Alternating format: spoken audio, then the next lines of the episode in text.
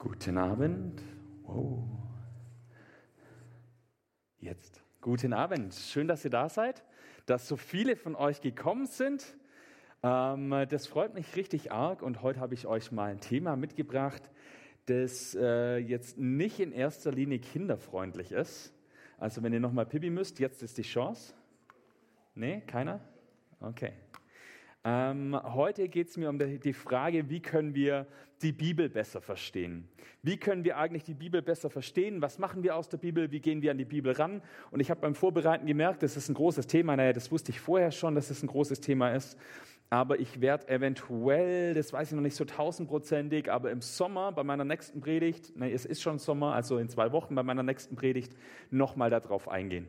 Also wir können heute, das sage ich gleich vorweg, nicht alles abdecken. Also wenn ihr am Ende des Tages rausgeht hier und denkt, ah, jetzt hast du aber nicht alles gesagt, Sven, da, da fehlt aber noch was ganz Wichtiges, das ist wahrscheinlich so. Genau. Wie können wir die Bibel besser verstehen? Ähm, ich weiß nicht, wie es euch geht, wenn ihr Bibel lest, ob ihr Bibel lest, ähm, aber wenn man die mal so richtig durchliest und ein bisschen beackert, dann kommt man zwangsläufig zu Stellen, ja, die einem jetzt nicht so auf den ersten Blick zusagen, um es mal vorsichtig zu formulieren. Eigentlich so Stellen, die man lieber gerne raus hätte, oder? Also so dunkle Seiten in der Bibel. Weiß nicht, was ihr euch da jetzt drunter vorstellt, aber ich finde, es gibt Stellen, weiß nicht, also jetzt auf den ersten Blick finde ich, die könnten raus. Ja, ähm, ihr werdet alle die Geschichte von Noah kennen. Ja? Noah, die Sintflut. Also ich reiße das mal ganz kurz ab, weil es zufällig jemand eingeschaltet hat, der die Geschichte noch nie gehört hat. Die Geschichte geht folgendermaßen und so wird sie meistens in der Kinderstunde erzählt. Ähm, die Menschen waren ganz böse und Gott hat gesagt, ich überflute die Welt. Und ähm, er wollte aber Noah retten, weil Noah war einer von den Guten. Und dann sagt er zu Noah, bau dir ein großes Schiff, nimm alle mit rein, deine Frau, deine Kinder, deine Schwiegerkinder und... Ähm, Genau, von jedem, Tier, von jedem Tier zwei Stück, ein Männchen, ein, ein Weiblein. Ist dann manchmal schlecht gezeichnet mit zwei männlichen Löwen oder so in den Kinderstundendingern. Ähm, auf jeden Fall nimmt er von jedem zwei mit und dann ähm, wird die ganze Erde überflutet. Aber Noah wird ja gerettet, weil er ist ja in dem Schiff drin. Und dann schwimmen sie dann eine Weile rum auf dem Schiff und irgendwann setzt es auf auf einem Hügel und auf dem Ararat, ja, irgendwo in der Türkei. Und dann lässt äh, Noah erst einen Raben steigen und er kommt wieder zurück und eine Taube und die bringt so einen Ölzweig mit. Und das ist das Zeichen der Hoffnung. Ja, das Wasser geht tatsächlich zurück und wir können alle gerettet werden. Bald können wir alle raus. Und die, ähm, die Taube, die weiße Taube mit dem Ölzweig im Schnabel, ist ja zu einem internationalen Zeichen der Hoffnung geworden, des Friedens geworden. Und dann geht das Wasser tatsächlich zurück. Noah und die Tiere und die Menschen kommen raus aus der Arche und dann ist da der Regenbogen und auch das natürlich ein Zeichen für Friede. Und wenn man sich die Geschichte aber dann als Erwachsener nochmal durchliest und sich das halt nochmal so anschaut, ähm, dann fällt einem halt was auf. Und mir ist das, also wirklich, ich muss das sagen, ich bin der Theologe, ich habe ja äh, das ganze Ding studiert, ähm, aber mir ist es nochmal ganz eindrücklich aufgefallen an einem Kinderbuch, das ich einen Paul gekauft habe. Also ich habe ihm so ein Buch gekauft, so über die Arche Noah und das sind ganz, ganz viel, das ganz detailreich gezeichnet. Und ich dachte, das ist so ein Wimmelbuch, ja, für Kinder. Ja, so kennt die Wimmelbücher, wo so ganz viele Figuren dann drin sind, dann kann man die anschauen und es gibt ganz viel zu sehen und da kann man Kinder endlos beschäftigen. Und ich dachte, das ist so ein Wimmelbuch, aber das ist eher gezeichnet für Erwachsene, weil da kommen dann tatsächlich alle Tiere an und Noah lässt immer zwei rein und dann macht er die Türe zu und die anderen Tiere bleiben draußen stehen. Und dann fängt es an zu regnen auf dem nächsten Bild. Und auf dem nächsten Bild steht den Tieren das Wasser schon bis hier. Und auf dem nächsten Bild sind die nicht mehr da. Da schwimmt dann die Arche. Und das ist ganz eindeutig, worum es geht. Die sterben alle. Diese ganzen Tiere, diese ganzen Menschen, die müssen alle sterben. Der erste Genozid, der uns so berichtet wird. 99 Prozent der Erde werden ausgelöscht. Und das ist eine dunkle Seite eigentlich in der Bibel. Aber wie gehen wir mit sowas um? Das ist ja die Frage. Wie gehen wir mit diesen Stellen um? Überblättern wir die einfach? Wollen wir da gar nichts davon wissen? Was machen wir, wenn wir darauf angesprochen werden? Was macht ihr, wenn ihr darauf angesprochen werdet, wenn Freunde kommen und die sagen, ja, du äh, gehst doch da auch in so eine Gemeinschaft, du kennst dich doch da ein bisschen aus, du glaubst doch da auch dran. Was ist eigentlich mit diesem Gott? Ich habe da gelesen, so und so was steht in der Bibel drin. Ich meine, die hellen Seiten, die, die erzählen wir gerne weiter, oder? Jesus sagt, liebe deinen Nächsten wie dich selbst. Das ist eine super Stelle, oder? Kannst du jedem erzählen. Da ist keiner dagegen. Oder? Ist schon mal passiert, jemand von euch? Ist noch nie jemand dagegen gewesen. Kannst du immer raushauen. Ja, Jesus sagt auch, liebe deinen Nächsten wie dich selbst. Aber es gibt eben auch so andere Stellen. Und ich denke, als Christen sind wir herausgefordert, uns diesen dunklen Seiten der Bibel auch zu stellen. Und ich mache euch kurz ein Beispiel. Jetzt mache ich einen kurzen Beispielexkurs. Ja, kommt mal mit. Ähm, ich bin ja jetzt mit meiner Frau seit acht Jahren ungefähr, diesen Sommer werden es acht Jahre verheiratet. Ich habe zu Hause extra nochmal nachgerechnet. Ähm, und ich, ich kenne sie jetzt seit 13 Jahren in der Folge. Ja. Also seit 13 Jahren kennen wir uns. September 2008 haben wir uns kennengelernt. Und das heißt, wir kennen uns ziemlich gut. Und wir kennen uns schon ziemlich lang und wir sind schon ziemlich lang zusammen. Ein halbes Jahr, nachdem wir, zus, da, nachdem wir uns kennengelernt haben, sind wir zusammengekommen. Das heißt in der Folge, äh, wir streiten uns auch ab und zu. So ist es halt. Und in diesen Zeiten, in diesen Jahren, da lernst du den Ehepartner von allen Seiten kennen. Ich kenne jetzt meine Frau, ich kenne die Sarah. Ich kenne sie auch von ihren dunklen Seiten. Ich kenne sie auch von ihren nicht so schönen Seiten und sie mich natürlich auch. Ja, ähm, da lernt man sich einfach kennen. Da lernt man, weiß man, wie man streitet. Da lernt man, wie ist der andere, wenn er richtig gemein ist. Und wenn wir uns jetzt streiten, dann gibt es für mich zwei Möglichkeiten. Naja, ich kann ähm, entweder rausgehen, sagen, sorry, ich habe da keine Lust drauf. Ich gehe jetzt zum Jones und dann gehen wir Fußball gucken und trinken zwei Bierchen und du kannst mir ja eine WhatsApp schreiben, wenn es wieder passt. Ja? Wenn es wieder in Ordnung ist, wenn du runtergekommen bist, dann schreibst du mir, solange bin ich weg. Das wäre so eine Möglichkeit. Oder die andere Möglichkeit ist, ich stelle mich diesem Konflikt und ich arbeite damit und ich frage, okay, was steckt denn eigentlich hinter unserem Streit gerade? Und ich trete vielleicht auch mal einen Schritt zurück und versuche mal eine neue Perspektive einzunehmen, mal zu verstehen, wie meint sie das jetzt eigentlich gerade? Wo liegt vielleicht mein Fehler? Ja, das ist eine Arbeit. Mich auf den anderen einlassen, Kompromisse finden und am Ende des Tages verstehen wir uns dafür aber besser. Und mit der Bibel ist es ähnlich finde ich. Gott hat einen großen Wunsch und das sage ich hier immer wieder. Das ist eigentlich die, das Fundament von unserem Glauben. Gott möchte Beziehung zu dir. Gott möchte Beziehung zu dir. Und das heißt, wenn da dunkle Seiten in der Bibel sind, durch die Gott ja spricht, dann können wir entweder zuschlagen und sagen, ja, morgen lese ich an einer anderen Stelle weiter, oder ich stelle mich dem und frage mich, hey, was sagt das mir eigentlich? Ich trete mal einen Schritt zurück, nehme mal eine andere Perspektive ein. Frag mich, was sagt es mir über mein Leben? Was sagt es mir über Gott? Was sagt es mir über die Welt? Denn Gottes Sehnsucht ist Beziehung zu dir. Und wenn wir den Gott der Bibel ganz kennenlernen wollen, dann müssen wir uns ihm ganz stellen. Wenn wir uns wünschen, eine tiefe Beziehung zu ihm zu haben, dann muss unsere Beziehung zu Gott auch durch Tiefen gehen dann muss es auch die tiefen Stellen aushalten, die nicht so schönen Stellen der Bibel und auch unseres Lebens. Und auch wir haben im Leben natürlich auch dunkle Stellen. Ganz kennenlernen heißt, sich dem ganz zu stellen. Aber es lohnt sich auch, sich dem ganz zu stellen. Und deswegen habe ich heute drei Bibelstellen mitgebracht, mit denen ich euch oder über die ich mit euch reden möchte. Und äh, bevor ich das tue, bevor ich da loslege, möchte ich kurz noch beten. Herr Jesus, vielen Dank, dass du zu uns sprechen möchtest. Danke, dass du uns nichts vorenthältst, dass es auch schwierige Stellen in der Bibel geben darf. Danke, dass du heute zu uns reden möchtest und mach, dass wir einfach auch diese Stellen wirklich begreifen dürfen. Amen.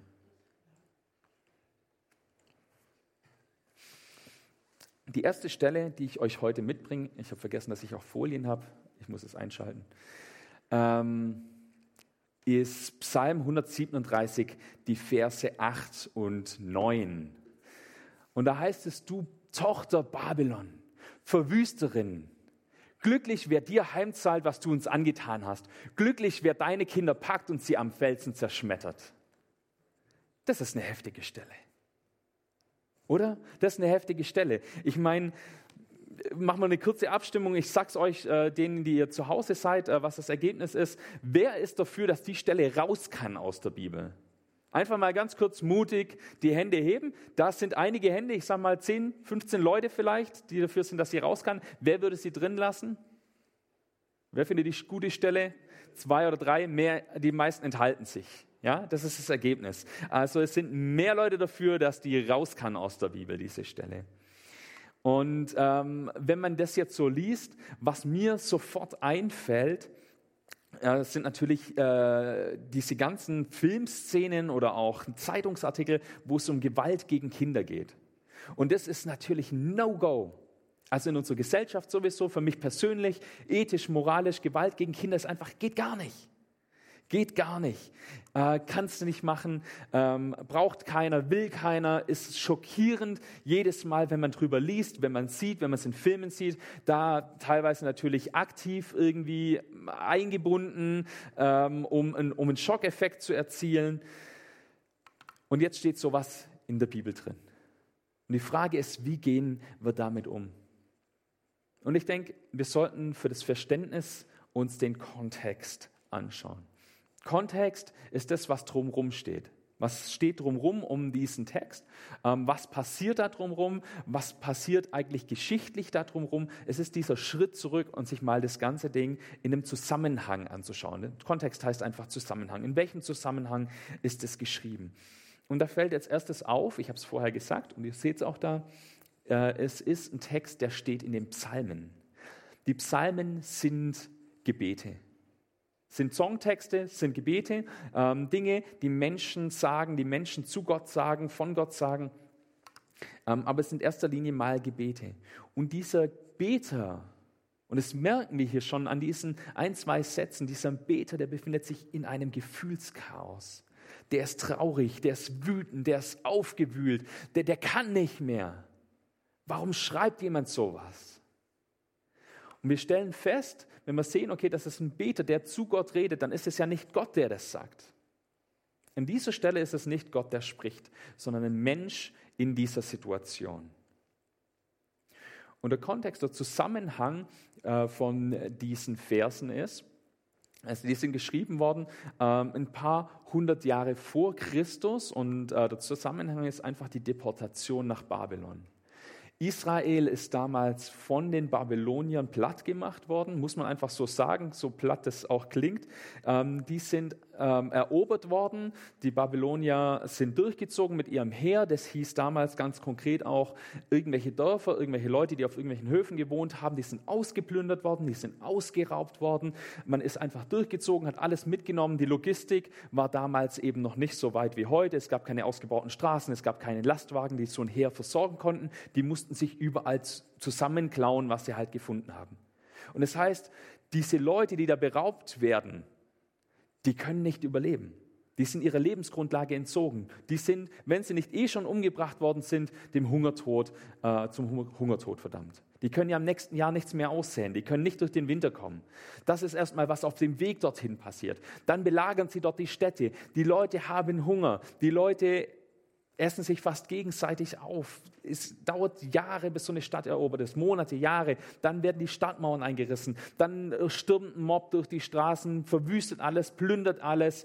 Ähm, und die letzten Überlebenden werden gefangen genommen und nach Babylon verschleppt. Das ist die Situation, in der sich dieser Beter befindet. Er ist jetzt in Babylon und er hat das alles erlebt. Er hat erlebt, wie seine Stadt zerstört wurde, wie der Tempel in Flammen aufgegangen ist, wie Familien zerrissen wurden und Menschen entführt worden sind. Und er ist entführt und er weiß, er kommt nie wieder nach Hause. Er wird nie wieder den Geruch in der Nase haben, wie es zu Hause riecht.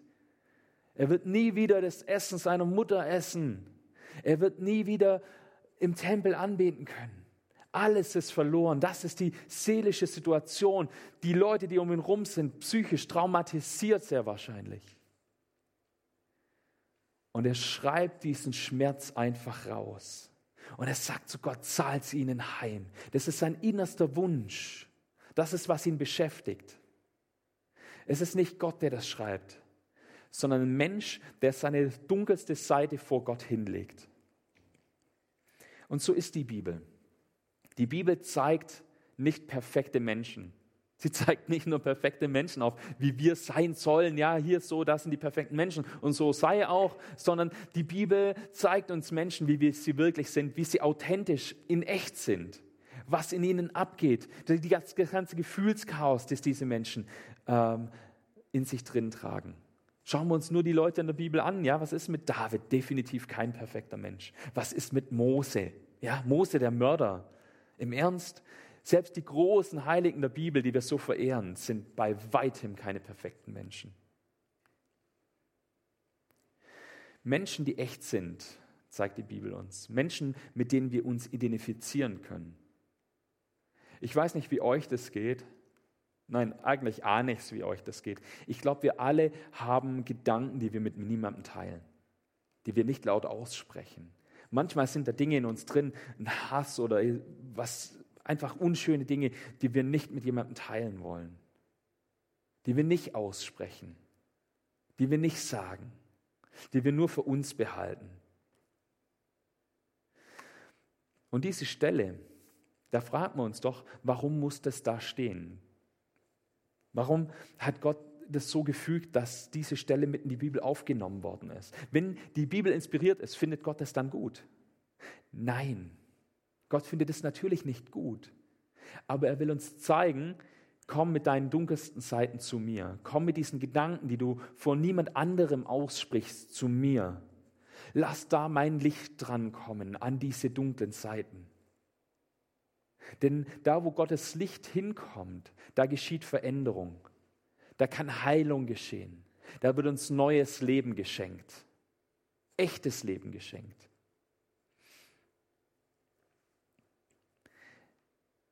Manchmal merkt man das auch. Also das, was ich eben gesagt habe, dass wir manche Dinge nicht laut aussprechen, übrigens auch in unseren Gebeten.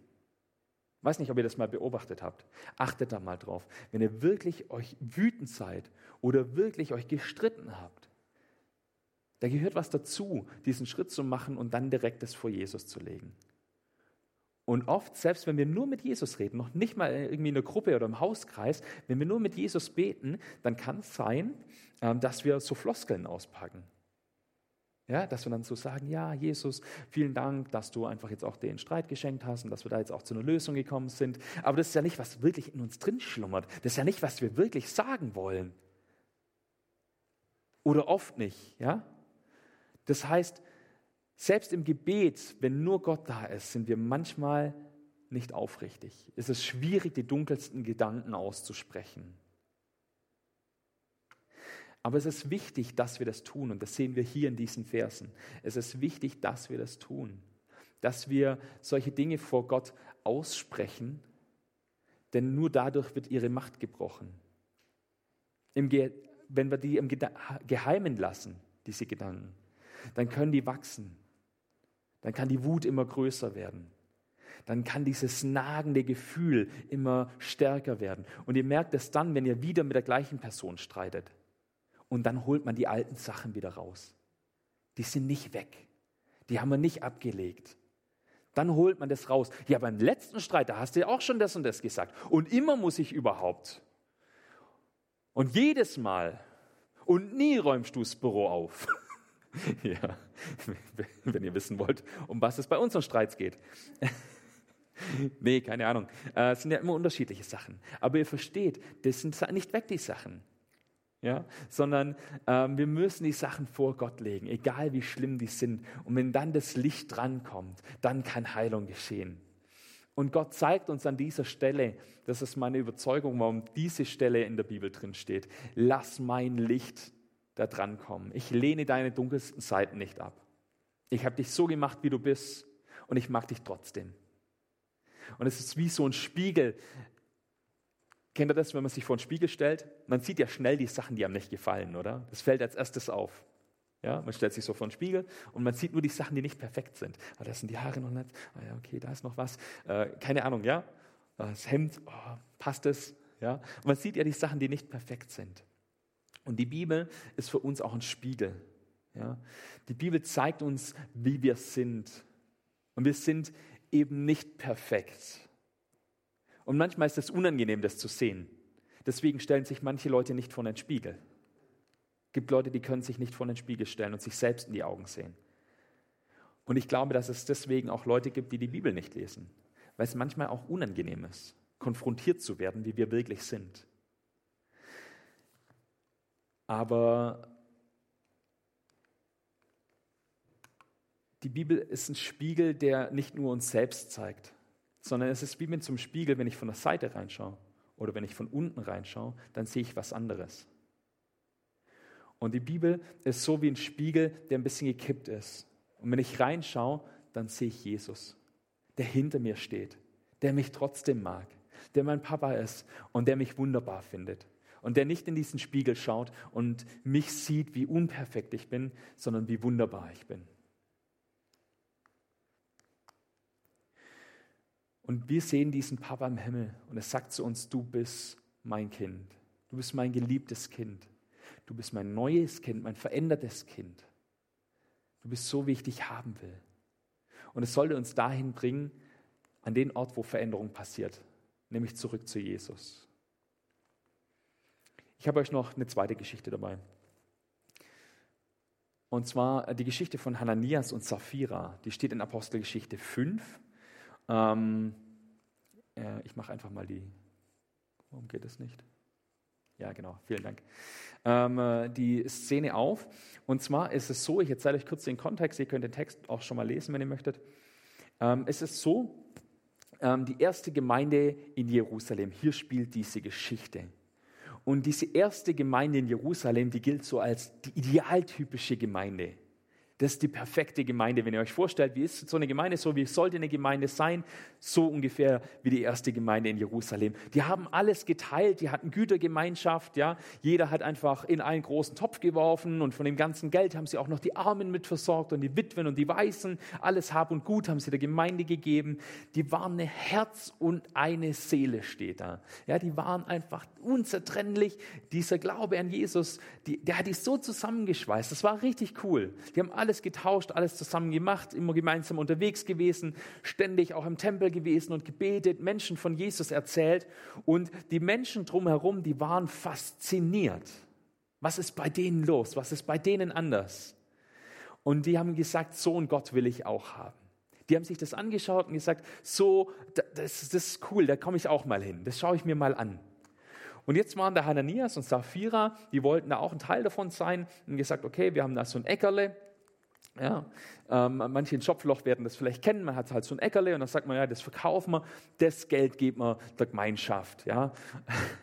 Und dann haben die das Äckerle verkauft und dann haben sie sich überlegt, ja, jetzt nehmen wir das Geld und geben nur die Hälfte her. Wir geben nur die Hälfte her, die Hälfte behalten wir vielleicht als Absicherung oder für uns neues Auto kaufen oder was auch immer ansteht und die andere Hälfte kriegt die Gemeinde. Und dann sind sie hingegangen haben sich das ähm, angeschaut und äh, ähm, nee, Quatsch, haben sie den Acker verkauft, genau, und haben das Geld der Gemeinde gebracht. Und dann fragt Petrus sie, also der Gemeindeleiter, fragt sie, ähm, ist das das ganze Geld? Also er fragt den Hananias, ist das das ganze Geld? Und Hananias sagt, ja, das ist das ganze Geld von dem Acker, von dem Erlös. Und dann sagt Petrus zu ihm, warum hat der Satan dein Herz erfüllt? Warum hast du den Heiligen Geist belogen und etwas von der Einnahme für euer Grundstück beiseite geschafft? Du hättest es doch behalten können. Und selbst nach dem Verkauf stand das Geld zu deiner freien Verfügung. Warum hast du dich nur auf so etwas eingelassen? Du hast nicht Menschen belogen, sondern Gott. Bei diesen Worten brach Hananias zusammen und starb. Und dann kommt irgendwann Sapphira, Gleiche Geschichte, Hananias ist schon rausgeschafft und äh, Petrus fragt wieder, ist das das ganze Geld? Und sie so, ja, ja, das ist das ganze Geld. Und dann wieder gleiche Szene und sie stirbt. Und das ist irgendwie eine krasse Geschichte, das ist eine dunkle Geschichte, ja, weil wir vorher gesagt haben, ja, hier äh, Psalmen und so, haben vielleicht manche gedacht, ja gut, das ist ja alles nur Altes Testament. Aber auch im Neuen Testament gibt es Stellen, die dunkel sind, die uns nicht passen, die uns nicht in den Kram passen, die vielleicht auch schwierig zum Interpretieren sind. Warum Warum mussten die sterben? War es vielleicht eine Strafe, dass sie gelogen haben? Wenn wir genau aufpassen und uns den Text anschauen, dann seht ihr schon, was von Strafe steht da gar nicht. Also zumindest nicht explizit. Wir könnten es aus dem Kontext erschließen, aber es steht nicht eindeutig da, dass sie als Strafe sterben. Man kennt den Grund der Todesursache nicht. Manche sagen auch, ja gut, die zwei waren psychisch labil, ja, und es war dann ganz, ganz schwierig und dann war das so eine Drucksituation und dann sind die beide an einem Herzinfarkt gestorben. Kann sein. Steht halt nicht drin. Wir kennen den Grund der Todesursache nicht. Und die Frage ist ja dann, warum erzählt Lukas überhaupt diese Geschichte? Warum fängt er mit sowas an? Und auch da müssen wir wieder einen Schritt zurücktreten und uns den Zusammenhang anschauen, den Kontext anschauen. Alles, was vorher erzählt wurde, Apostelgeschichte 1 bis Apostelgeschichte 5, also 1 bis 4, ähm, steht in komplettem Gegensatz zu dem, was wir hier lesen. Das steht in komplettem Gegensatz zu dem, was wir hier in dieser Geschichte lesen. Die Gemeinde hält so sehr zusammen. Die Gemeinde ist ein Leib und eine Seele. Die Menschen sind so fasziniert von ihr. Das ist keine Heuchelei, das ist kein frommes Getue. Gottes Gegenwart ist spürbar in dieser Gemeinde. Und jeden Tag steht dort in der Apostelgeschichte, jeden Tag bekehren sich Leute deswegen. Jeden Tag fangen Leute an, mit Jesus unterwegs zu sein.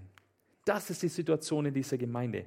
Und plötzlich kommen Hananias und Sapphira und sie bringen genau diese Gemeinschaft, das, was eigentlich alles zusammenhält, in Gefahr, indem sie ihre Geschwister belügen.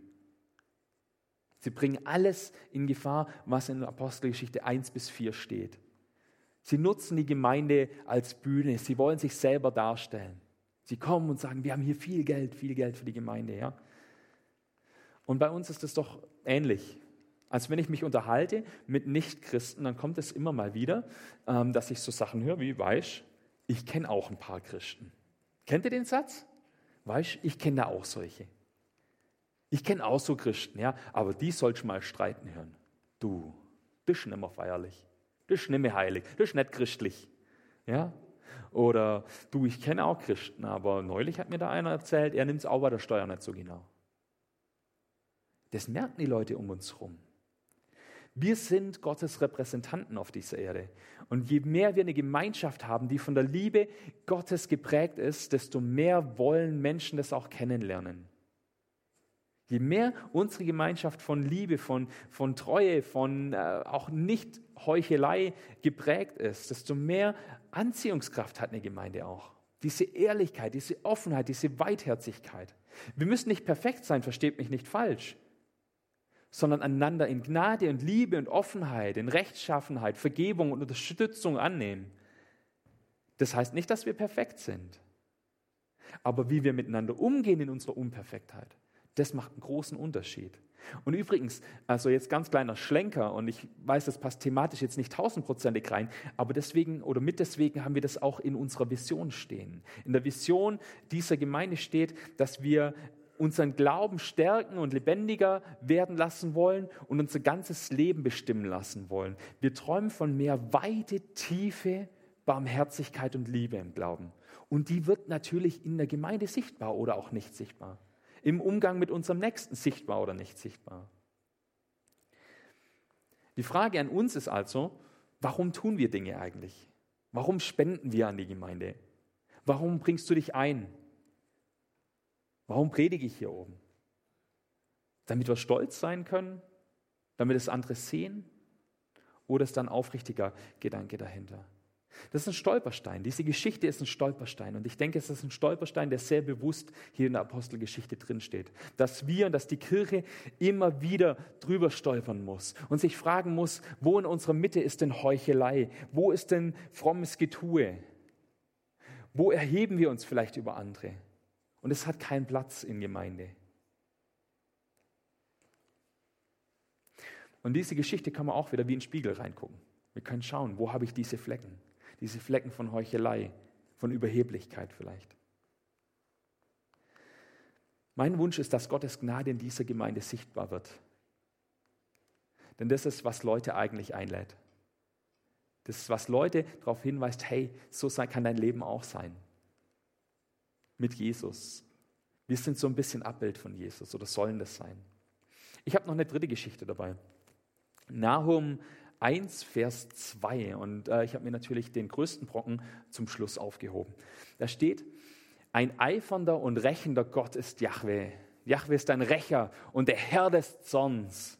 Yahweh ist nachtragend gegen seine Feinde und rächt sich an seinen Gegnern. Und ich habe mir ähm, hier gleich mal rausgeholt, die Bibel, die ich im Foyer gefunden habe.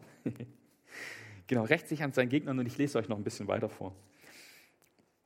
Da steht auch, Jahwe ist geduldig, geduldig und von gewaltiger Kraft. doch keinen lässt er ungestraft. Im Sturm und Wetter nimmt er seinen Weg, seine Füße wirbeln Wolken auf. Er droht dem Meer und trocknet es aus, lässt alle äh, Ströme versiegen. Baschan und Karmel sterben dahin, ja die Blüte des Libanon welkt. Berge beben vor ihm und Hügel geraten ins Wanken. Bei seinem Anblick hebt sich die Erde, das Festland mit all seinen Bewohnern. Wer hält stand vor seiner Wut? Wer besteht vor diesem flammenden Zorn? Wie ein Feuerstrom ergießt sich sein Grimm, die Felsen bersten von ihm, vor ihm. Ja, auch wieder so eine Stelle. Und das Schwierige an der Stelle ist, jetzt können wir uns ja nicht mehr rausreden. Also das hier wird ja jetzt eindeutig über Gott gesagt.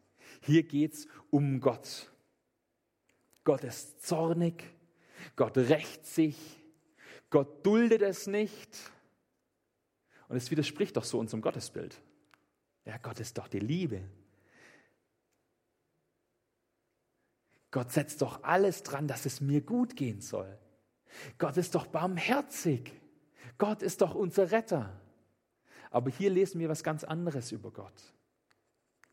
Und auch da wieder, lasst uns den Schritt zurück machen und schauen, was ist der Zusammenhang, der Gesamtzusammenhang, was ist der Kontext. Nahum, der Prophet, schreibt an Ninive, ja, an die Stadt Ninive, die war die Hauptstadt des assyrischen Weltreichs. Und auch außerbiblische Quellen bestätigen, dass es mit den Leuten aus Ninive, dass Ninive eine grausame Gewaltherrschaft aufgerichtet hat über seine Vasallenvölker und über seine Feinde. Und dass es im Gegensatz zu den Babyloniern oder anderen ähm, Großmächten wirklich eine grausame Gewaltherrschaft war. Und da gilt es zu betrachten, aus meiner Sicht jetzt zu diesem Text, Gott ist auch ein Gott der Gerechtigkeit.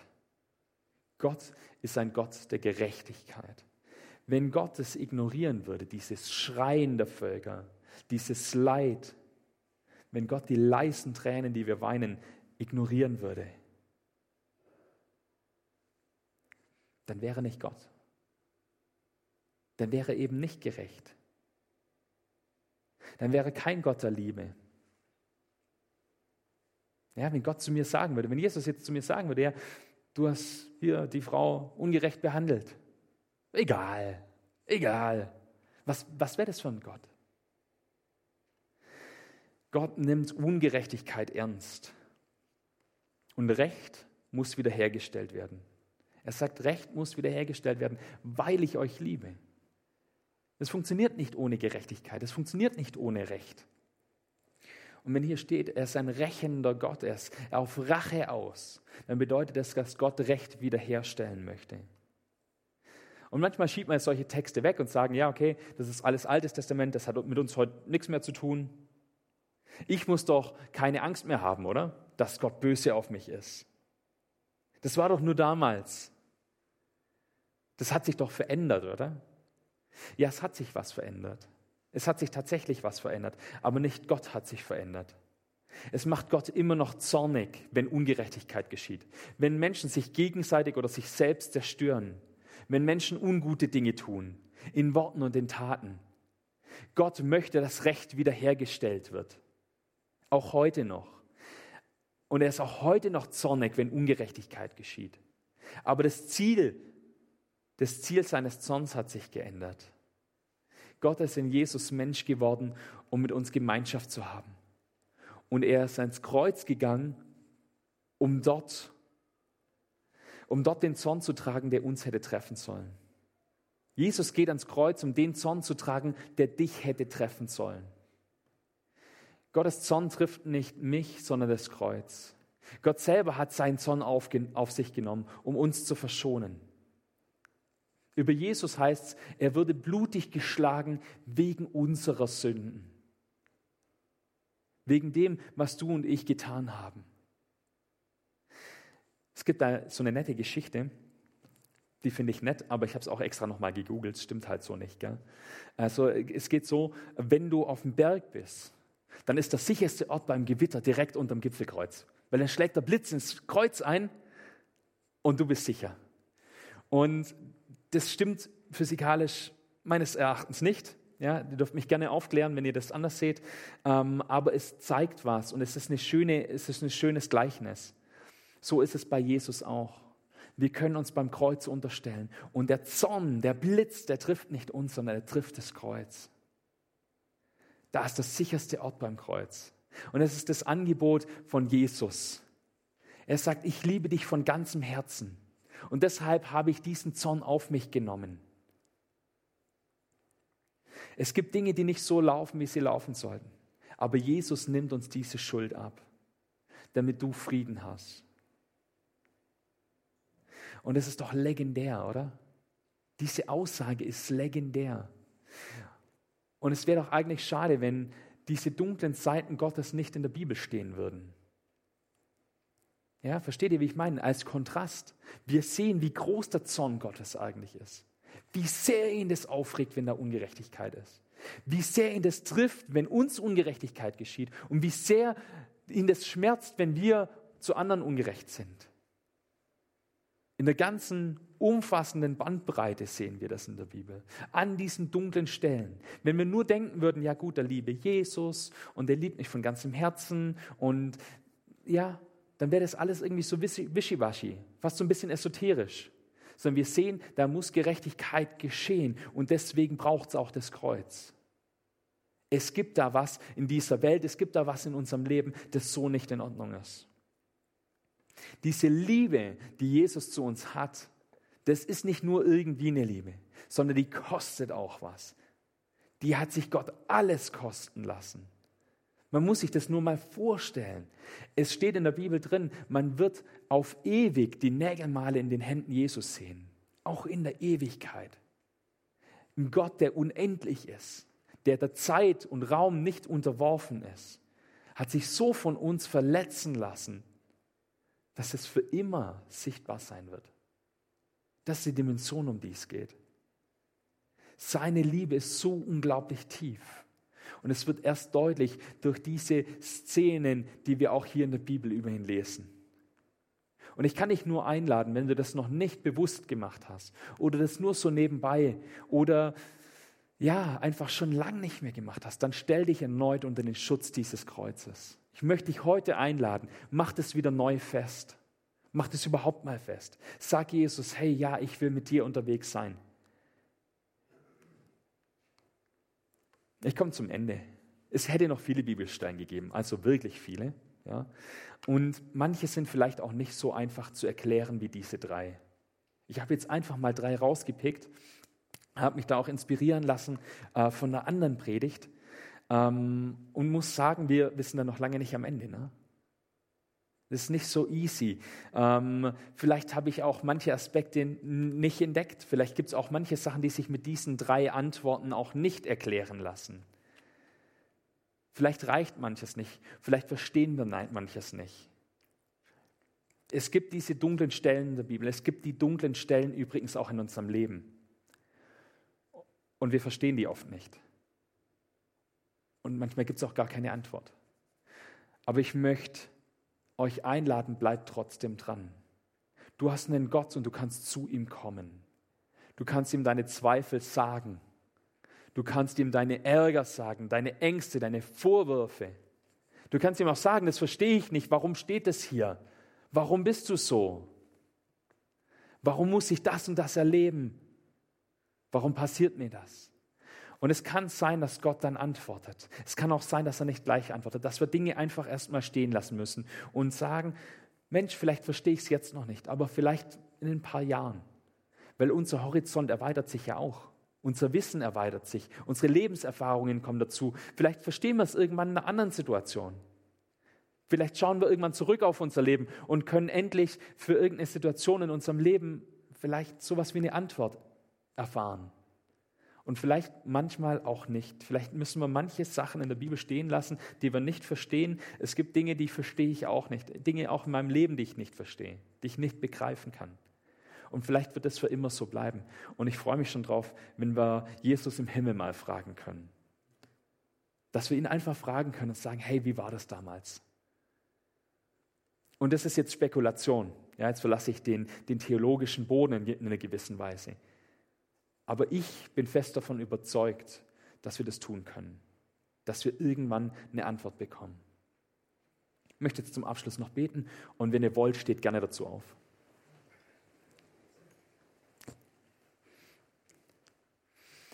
Herr Jesus, vielen Dank, dass wir in deiner Bibel lesen dürfen.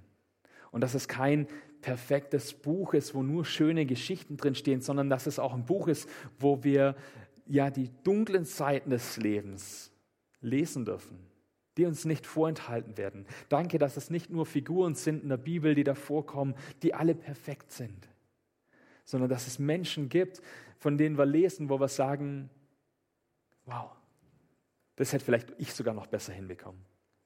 Danke, dass du ehrlich bist, dass du authentisch bist, dass du dich nicht versteckst und dass wir ehrlich authentisch auch zu dir kommen dürfen. Danke, dass du uns segnen möchtest, dass du ein Leben mit uns führen möchtest, dass du möchtest, dass wir unser Leben mit dir führen. Danke, dass du mit uns unterwegs sein willst. Du bist ein großer Gott und dir gebührt Lob und Ehre. Schenk uns auch Geduld, wenn wir einfach an Punkte in unserem Leben kommen, Punkte in der Bibel kommen, die wir nicht verstehen. Schenk uns Gelassenheit, schenk uns Geduld und schenk uns deine spürbare Nähe, dass wir wissen, du bist trotzdem hinter uns, du bist trotzdem mit uns. Amen.